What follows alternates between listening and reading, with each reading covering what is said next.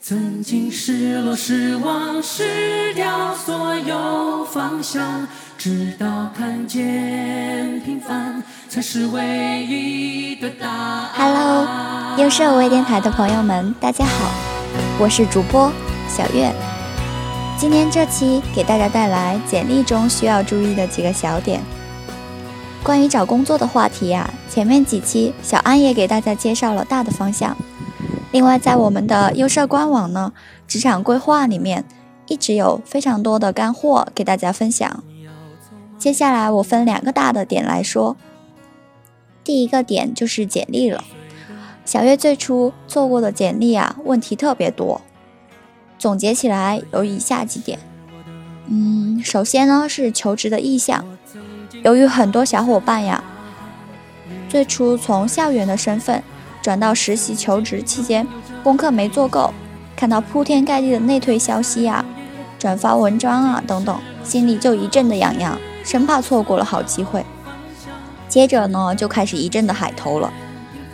对于这个方面啊，小月的意见最好是要宁缺毋滥，毕竟技术类啊、设计类的互联网岗总是朝阳行业，对于初出茅庐的学生来说啊。求职简历的意向往往不好写，所以就需要大家多做一下功课，了解所投的企业、他们的机构的设置呀、岗位信息等等。如果能够明确清晰的指明了求职意向，会大大的减少 HR 的负担，也会增大被留下的几率。所以我们在投简历之前呢，要看看求职的要求。想清楚这一份岗位啊，它的具体内容，然后我们再开始。第二个点呢，就是对应的内容，其实还是刚刚那个道理。确定好了求职意向，再有针对性的写，最好呀是对着岗位要求来一步一步写，思考和扩充。有一些同学呢，会胆怯的认为啊，自己好像读了几年书，日子都白过了似的，没有什么能拿得出手的奖项或者是技能。小月觉得呢，呃，需要针对性的来看。举一个简单的例子啊，如果说岗位上要求着说热爱学习，那么有些同学说某一次游戏大赛三等奖，这个例子就可以放上去了。策划能力方面呢，也可以写上，嗯，曾创办某一次的宿舍选美大赛等等。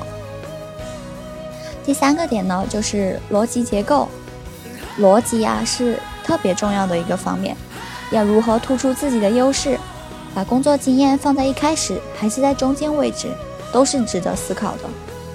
优设网这一段时间也一直在帮助大家找到合适的工作，其中有不少文章是介绍国内外优秀的简历，但看完之后呢，一定不能生搬硬套。小月曾经看到一系列国外的优秀简历，他们是将。教育背景和社交技能等方面是放在版面的最下端，而工作经验呢，就直接放到了名词的下方，特别的抢眼。这样做可能就很好的突出了职业设计师优秀的方方面面，以及他们的实战经历等等。但是这种排版方式放到我们的简历中啊，可能就没那么合适。一个是呀，大多数的大学生呢，实战经验少。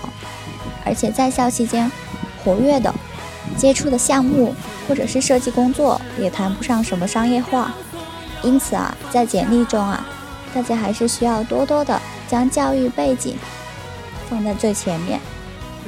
毕竟在一张纸上，权重还是挺重要的。接下来一个点呢，就是布局。由于大多数的简历啊都控制在一页左右，所以布局。可以给设计师加很多分。想一想自己最优秀的部分，对求职最有利的板块都在哪一些位置呢？再适当的给这一些板块分配合理的布局。在美观方面呀，可以加上一些线条或者是形状来呼应。最后增加整体的一致性，也不用太过分的纠结于上下左右什么的。拿不定主意的时候啊，就多看看别人的是怎么做。那么多的简历模板网站，还怕没有合适的思路吗？嗯，第二个大点呢，就是作品的展示了。作品展示啊，也是一门相当大的学问。多数的设计师呀，会选择呢，将自己积累的优秀作品放在一个作品集。如果是有些在校大学生，觉得自己并没有格外多的作品，那就考虑要在质量上更胜一筹。可以将自己最满意、最出色的一两个作品整理出来，附上文字说明，也可以考虑成时间线的排列。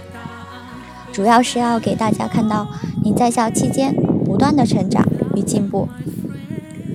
这里呢，给大家分四个大类。第一个呢，就是我们的作品集呀，要对症下药，针对不同的岗位选择不同的作品来呈现。如果说我这一次应聘的是插画师的展，那么就要在我的作品集中放表现自己插画能力的作品就好了。我知道你可能三 D 很厉害，可能 A E 也很厉害，但对于这个岗位来说，并不是最重要的技能。第二点就是宁缺毋滥。嗯，曾经有些作品集中啊。有些同学呢，就把刚学 PS 时的临摹作品也给放进来了。这些所谓的作品啊，完全不能彰显你的专业能力，相反啊，会让人觉得你的能力不过如此。第三点呢，就是要尊重对方。嗯，我们要尊重那些肯花费时间来阅读你的简历和作品集的工作人员。未来啊，他们可能会成为你的同事。如果把一些随随便便就拍出来的照片啊，还有把一些作品格式和名称都不统一就发过来了，会让那些筛选简历的人非常痛苦。他们啊，宁愿选择一个文件命名清晰、格式又统一、大小适中，可能作品却一般的应聘者，也不会选择一个作品很牛却胡乱发过来的大处作为同事。第四点呢，就是要彰显自己的专业。清楚了自己的职业定位，自己是一名设计师呀，要保证自己的职那个简历呀是要看上去经过设计的，无论是版式呢、色彩还是文案，都要让人看出你是花费了时间和精力去做的。目前啊，大多数使用网上投递简历和作品集的方式，但是呢。对于刚刚毕业或者是已经从事一段设计工作的人来说，应该要有一份属于自己的作品集，同时要不断的更新和迭代设计。手头啊也应该有至少一册的实物版的作品集，彩色打印，纸面上的设计比放在电脑上看要真实多了。在做好了这一个作品展示的部分呢，可以多多让身边的同学帮忙提提意见。你可以检测出是否有地方是目标明确，会不会吸引到眼球。嗯，最后总结完了这些要注意的点啊，小月想讲一讲一些题外话了。最近啊，身边的很多同学都准备步入社会了，有一些同学选择了自己的爱好，投身了喜爱的游戏行业，也有同学啊，不是设计出身。但秉着一腔热血啊，正在设计师的进阶之路上。还有一部分的同学啊，可能陷在了对于未来的惆怅与迷茫之中。也许父母希望你回到家乡，做一份体面的工作，而你呢，却又期待能够投身大城市的快速发展之中。这样的时期啊，恐怕每一个二十岁出头的年轻人都经历过。在这样的摇摆不定中，格外沮丧的心情，小月也是深有体会的。这里呢，小月想说的就是，我们都是大人了，面对未知的未来呀，一定要有一份支撑自己的力量。如果说内心是踌躇满志的，行动呢却停滞不前，那可能很多优秀的机会都会被错过了。小月并不是安利大家。只是觉得真正了解自己的人，就会懂得什么是自己想要的，并且能够为之付出努力。千万呀，不要因为羡慕某一个传说而盲目的跟从。一定要清楚自己的内心，做一个立场坚定、平和的人。毕竟啊，我们还青春呢，有了目标和方向，就要充满激情的开始战斗啦。好了，今天的节目就到这里了。如果大家还有简历相关的问题，欢迎在留言区提问互动，也希望优设网能帮到大家。求职季了，继续加油吧！优设微电台一直相伴你的左右，我们下期见，拜拜。